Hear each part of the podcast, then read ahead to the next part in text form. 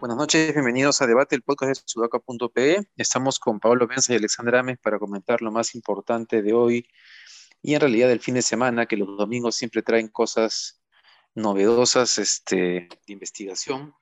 Y ayer también hubo encuesta, una encuesta del IEP, donde muestra que eh, Pedro Castillo no ha seguido cayendo, más bien recuperó un poco de terreno, subiendo de 25 a 28 puntos sin embargo, hay una cosa que, que sí es, eh, digamos, interesante y tiene que ver con el hecho de que él recupera tres puntos a pesar de que en las percepciones de casi todos los atributos eh, pierde. Por ejemplo, se preocupa por los que menos tienen, pasa de 53 a 42 representa gente como usted, que es un atributo que trae desde la campaña también, de 51 a 39.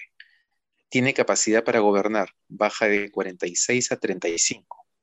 Y le inspira confianza, baja de 44 a 35 en un solo mes. Entonces hay una pregunta ahí que uno se hace y es cómo es posible si perdiendo tanto en atributos tan importantes y que eran muy y que estaban muy vinculados con él, eh, él no cae en las encuestas. Eh, debe haber varias explicaciones que, seguramente no vamos, a poder encontrar todas, pero creo que una de ellas está en la percepción de, la, gente sobre el Congreso. Este, pero, perdón, no solo sobre el Congreso, sino que cuando se le compara a Castillo con otros gobiernos, igual el 39% cree que su gobierno terminará siendo menos corrupto que los anteriores. Es decir, la gente sabe que estamos mal, pero la gente se da cuenta que lo que estamos viendo tal vez no, no se compara con lo que hemos visto antes. Igual de corrupto 33, más corrupto solo el 21%. Y la segunda variable eh, puede tener que ver con la legitimidad de quienes tiene al frente. El nivel de, desaprobación del de, eh, Congreso es mucho más alto, llega al 78%, pero además hay una pregunta que es bien importante, ¿no? Le preguntan a la gente por quién se siente usted más representado. Y Castillo eh, tiene 43% y el Congreso 31%. Este, es decir, la gente sabe que estamos muy mal con Pedro Castillo, pero también entiende que al frente pueden estar peor y creo que el propio Congreso se ha encargado de demostrar que eso es así. ¿Cómo han leído ustedes las encuestas? Sí, yo, lo veo por la segunda lectura, ¿eh? que lo que tiene, la, oposición va a perder un partido por inepta, un partido facilísimo, lo vengo diciendo hace tiempo, pero porque no, no, sabe, no sabe jugar, o sea, poner a Patricia Chirino es como la representante de la vacancia, es como poner pues a, no sé, pues a Al Pacino como el representante de la lucha contra la delincuencia, una cosa así, ¿no? Entonces, yo lo veo un poco más por ahí. La gente cada vez confía menos en Castillo. Su deterioro ha sido más rápido que otros presidentes, sin duda. Pero también los demás presidentes se deterioraban con el paso de sus mandatos. Empezaban arriba, este empezado menos arriba, pero empezaban arriba y, e iban cayendo conforme iba erosionando la oposición y iba erosionando las denuncias periodísticas que siempre hay, y ahora son también graves, pero lo voy a unir con el caso Petroperú, ¿no? El, mismo modus operandi, modus operandi Cari López que viene desde hace cuatro gobiernos, consigue una reunión y de pronto a las dos semanas la empresa que se había reunido gana un contrato. Este, ese modus operandi ha operado en el Perú desde hace años. Entonces, más corrupto que los anteriores gobiernos probablemente no. Lo que pasa es que ahora hay prensa mucho más, y esto es verdad, hay prensa mucho más interesada en investigar directamente contratos y hay gente en el gobierno que ha recibido el ingreso de este gobierno, técnicos de hace muchos años que ha recibido el ingreso de este gobierno con mucho más recelo y que están filtrando más información. Y está bien, no estoy diciendo que esté mal, está bien, está bien que se pueda fiscalizar a este gobierno más que al anterior y mucho más que los anteriores, eso es muy bueno, y que esa fiscalización termine en cosas concretas, pero de que esto ha ocurrido siempre, ha ocurrido siempre. Pensemos en cómo se ganan las licitaciones en el Estado, todo el mundo sabe cómo se ganan las licitaciones en el Estado. nosotros, por ejemplo, hace unos meses sacamos una licitación de, de, Prom Perú también, donde se había ganado, se había favorecido una empresa sin experiencia, que se había reunido con la gerenta de tal y tenía una relación previa y le habían dado la empresa y tal. Así se ganan todas las licitaciones en el Estado, personales, empresariales, etcétera. Te reúnes, pactas, consigues, etcétera, y así se ganan. Eso creo que nadie lo podría negar, nadie que sepa o que se mueva en el mundo de las licitaciones públicas. Entonces, creo que lo que estamos viendo ahora es, respecto a este gobierno, lo que ha ocurrido siempre, eso no significa que no esté bien que en este gobierno se fiscalice más. Siempre hay que fiscalizar más. Eso. Sí, me quedo con esto último, Paolo, ¿no? O sea, no porque haya, esto se haya hecho siempre, se deba minimizar lo que hoy está sucediendo. Más bien veo con buenos ojos que la Fiscalía empiece a adquirir cierta institucionalidad, digamos, en un trabajo eh, continuo, digamos, y, más rápido sobre estos temas que, que empiezan a salir a la luz gracias al periodismo de investigación, ¿no? Creo que es sumamente importante la labor de la prensa para estos, estos, temas de destapes porque permite que, que también eh, eh, el, gobierno la piense dos veces antes de cometer eh, alguna, algún delito ¿no? de corrupción. Pero lo otro es que también se hace necesario que se muestre una mayor mm, una mayor transparencia por parte del gobierno. Eso es sumamente importante. ¿no? Entonces, eh, el tema es que no se ha, no se, no se ha estado dando ¿no? las facilidades, entiendo, para que la Fiscalía pueda entrar hoy a Palacio, ¿no? recién han entrado, eh, se demoraron en entrar, digamos, ¿no? Y eso también genera sospechas, ¿no? ¿Por qué te demoras en hacer entrar a la Fiscalía? O sea, ¿qué quieres guardar? ¿Qué quieres ordenar? ¿Qué cosas no quieres que encuentren? Eh, se, se, generan, se generan suspicacias, ¿no? Alrededor de eso. Y sobre la encuesta, eh, pues yo creo que igual sigue de caída, que ella subió tres puntos frente a la, gran caída que tuvo el mes anterior, no, no dice mucho. Quizás yo creo que es porque tiende a recuperarse un poquito, digamos, frente a esa gran caída, pero yo creo que vamos a, tener encuestas en los próximos meses en donde vamos a ver eso, grandes caídas y una ligera eh, recuperación, ¿no? Ahora, comparar la representación de Pedro Castillo con el Congreso es, hay que, yo, creo, yo lo tomaría con pinzas, ¿no? Porque eh, es, o sea, la pregunta de si te sientes representado por el Congreso es, es una pregunta muy abstracta, ¿no? El Congreso es una institución muy abstracta, entonces, si yo me siento representado en el Congreso, pues, es, es, bien, es, bien, difícil, ¿no? Podría ser por la presidenta del Congreso, en todo caso, ¿no? Pero aún así, eh, el, el Congreso sigue siendo una institución que todavía la ciudadanía no entiende, ¿no? O sea, eh, desde el punto de vista de la capacidad de legislar, ¿no? O sea, eh, la, gente quisiera que los congresistas manejen presupuesto, hagan obras, digamos, y esa no es la labor del Parlamento. Entonces, todavía no tenemos una ciudadanía que, verdaderamente entienda la importancia de tener un, Parlamento, digamos, ¿no? Entonces, yo trataría de tener un poco de, de cuidado de mirar esas dos cosas, ¿no? Eso no. El, el, Congreso yo lo veo como, como la oposición. Yo creo que cuando tú le preguntas en una encuesta a alguien, ¿apruebas el Congreso? Te, lo que te están diciendo es que se aprueban a la oposición. Desde hace muchos años, hace muchos años que el Congreso no es un Congreso oficialista. Ahora, también, también me preguntaría si es que las pequeñas subidas de la aprobación, pese a la caída en criterios de confianza, tienen que ver con un voto duro, ¿no? O sea, ¿en, qué, ¿en, qué, momento se alcanza la roca que cimenta la aprobación de Castillo? Esa roca que ya es dura de roer de repente ya estamos llegando a esa parte, ¿no? No lo sé. Sí, lo vamos a ver en las siguientes encuestas. Ahora, yo creo que la gente tiene, yo creo que a veces, yo creo que las encuestas eh, eh, eh, permiten reflejar que la gente tiene muy claras las cosas que pasan, ¿no? Este, porque no es solamente es el tema de representación, sino es el nivel de aprobación de Mari Carmen Alba que se mantiene sostenidamente también a la baja, ¿no? Pero bueno, vamos a ver las próximas encuestas, a ver qué cosas nos dicen.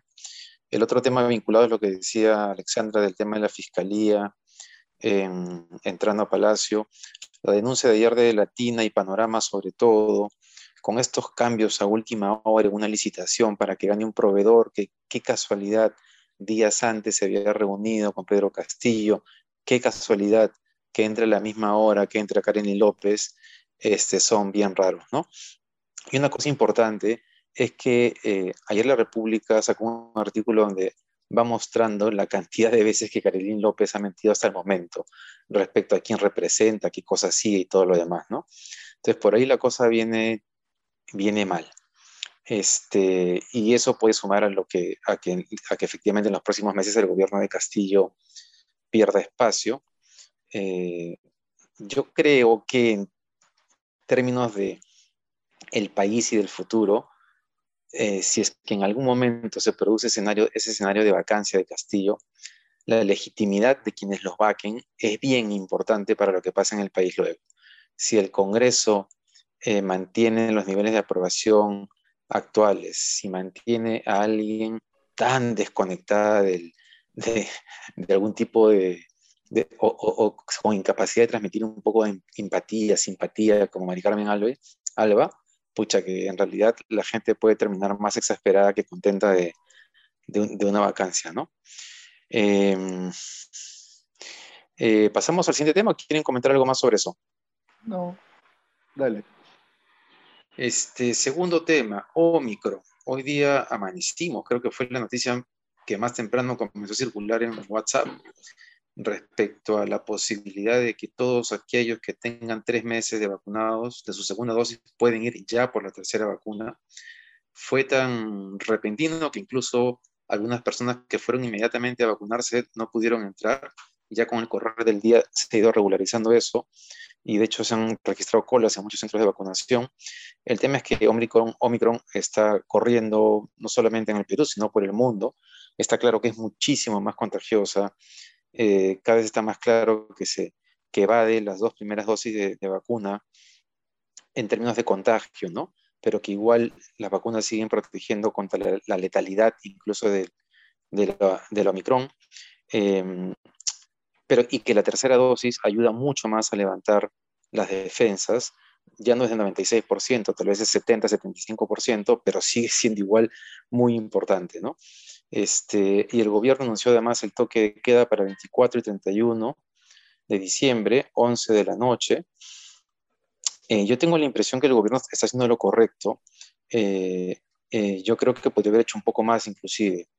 Y me explico brevemente, y es que es verdad que casi el 70% de la población está vacunada, eh, pero ese 30% de gente no vacunada es mucha gente. Entonces, algunas personas dicen válidamente, ya, pero si es menos letal, ¿cuál es el problema? Entonces, hay una cosa que, que, no debemos perder de vista de la primera y la segunda ola. Una cosa es la letalidad intrínseca del virus, cuán fuerte es, pero la segunda, que para el caso del Perú ha sido muy importante, es que tú puedes llegar con cierto nivel de falta de oxígeno. Y una cosa es que te atiendan en Bélgica y otra cosa en el Perú. Entonces, tal vez este virus no debería ser tan letal, pero si resulta que llegas a un sistema de salud colapsado, tal vez te puedas morir de algo que en teoría no deberías morirte. Ya en Piura no hay camas UCI, este, en Lima está creciendo muy rápidamente la utilización de camas hospitalarias y camas UCI.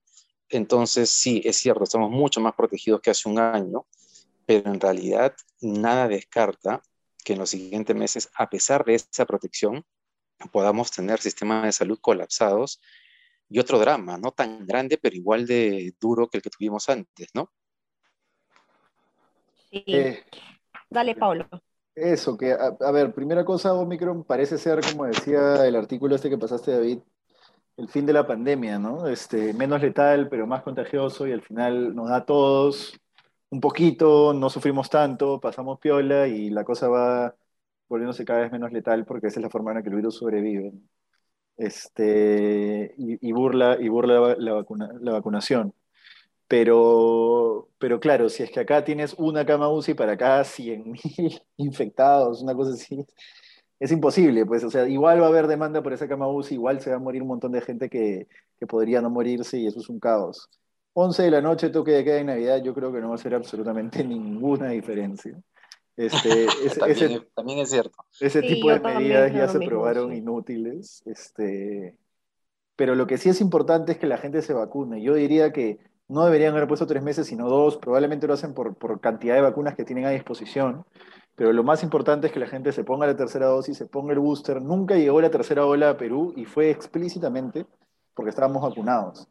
Y una cosa que decir acá, ¿ya? porque ah, después de que el doctor Huerta ha salido citando algunos estudios, no revisados todavía por pares, entiendo, pero bueno, estudios serios y, y el doctor Huerta termina siendo una persona seria que dicen que Sinopharm no protege o no protegería contra Omicron, este, haya salido un montón de gente, o al menos he leído a un montón de gente diciendo, pucha, maldito Vizcarra, me he tenido que vacunar con esta, eh, con esta vacuna que es agua destilada, y salió el baboso de Beto Ortiz de nuevo a decir, oye, mira, que mira Sinopharm, que no sé qué, que no sé cuántos. Sinopharm ha evitado que muchísima gente se muera y que muchísima gente contagie un virus letal a sus familiares en los últimos seis meses. Con eso basta y sobra para que Sinopharm haya sido eficiente. Nadie podía prever que iba a haber una mutación en, los términos en los que ha habido esta mutación hacia Omicron. Y mañana puede haber otra mutación que haga que Pfizer sea ineficiente, así como ahora Johnson y Johnson es ineficiente y AstraZeneca es ineficiente. Entonces Sinopharm también lo es y probablemente después también Pfizer va a ser ineficiente y así va avanzando la pandemia lo que no se puede hacer es tratar este tema de forma política para atacar a tus enemigos políticos y para quedar como un buen periodista cuando no lo eres en el caso de Beto Ortiz y para atacar a tus enemigos políticos en el caso de la gente que dice, no, Vizcarra, que no sé qué, que no sé cuántos. Sinopharm ha cumplido su misión, ha hecho que mucha gente no se contagie. Nunca llegó la tercera ola Perú porque la gente se pudo vacunar con Sinopharm y se amplió el espectro de vacunados al 70%, que es un número mágico en el cual ya hay suficiente cantidad de inmunización como para que el virus no transite de forma tan libre. Entonces, a mí me hierve la sangre cuando leo a la gente diciendo, no, mira, estos malditos que nos han traído agua destilada de China, que no sé qué. No, gracias a Sinopharm. Y si Sinopharm hubiera llegado tres meses antes en el gobierno de Sagasti, dos meses antes en el gobierno de Sagasti, sin que hubieran sacado ese reportaje mentiroso que sacaron en Willax, hubiera llegado dos meses antes, hubiera evitado que se mueran miles de personas más, como evitó que se mueran miles de personas en el servicio sanitario, miles de personas, enfermeras, médicos, etcétera, que se vacunaron con Sinopharm, que se vacunaron con la China y que no se murieron porque los índices de muerte cayeron drásticamente. Entonces, Basta ya de hacer política con la vida de la gente y basta ya de además pasar y querer pasar como un héroe. No puede ser así. Eso, a mí me revienta. Y la gente que hace eso debería este, ser condenada mucho más enérgicamente. ¿no? A ver, bueno, creo que ya se ha comentado todo, ¿no? Ahora a mí me queda la duda de la tercera dosis para, para, qué, para quiénes, ¿no? O sea, al menos la información que yo tengo es que no en el caso de Sinopharm, o sea, yo no, me han dicho que me tengo que poner una tercera dosis, entonces eh, ya estoy confundida.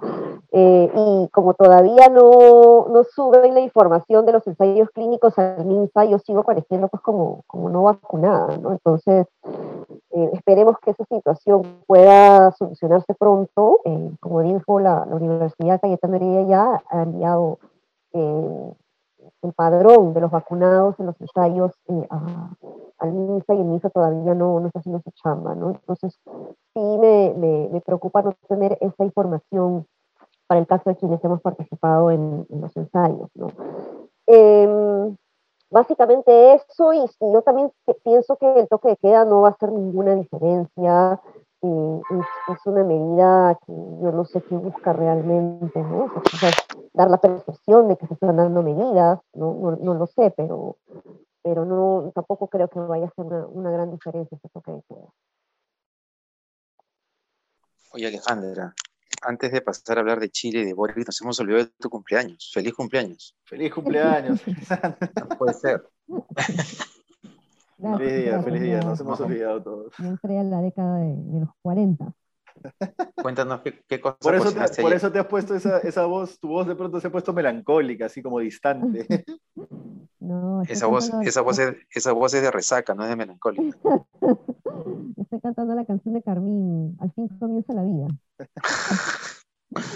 Está bueno.